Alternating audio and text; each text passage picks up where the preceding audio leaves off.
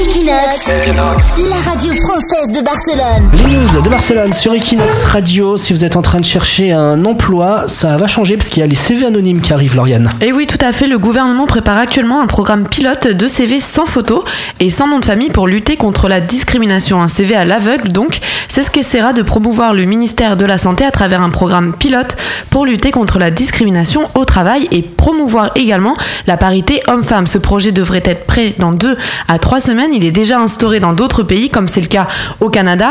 Une initiative qui peut permettre de réduire les inégalités quand on sait que l'Espagne est malheureusement le sixième pays de l'Europe aux plus grandes inégalités salariales. Alors le CV anonyme, un bon pas vers l'égalité et surtout un moyen de lutter contre la discrimination, efficace ou non, l'avenir nous le dira. Oui, parce qu'en fait, en France, les discriminations, c'est un petit peu sur la race, les origines, les quartiers dans Ouais, lesquels on vit. ouais. Alors qu'en Espagne, effectivement, c'est plus sur euh, le sexe. Oui, bah oui, il y a Et, toujours euh, euh, du sexisme. D'ailleurs, on avait sorti un article, c'est combien, combien on gagne de moins si on est une femme? 7400 euros à l'année. moins. 7400 euros pour euh, le même poste à compétences égales en 2017 à Barcelone. Eh ouais, eh ouais. Donc voilà, donc le CV anonyme, c'est parti. Merci pour euh, l'info, Lauriane. Equinox Radio, Equinox Radio.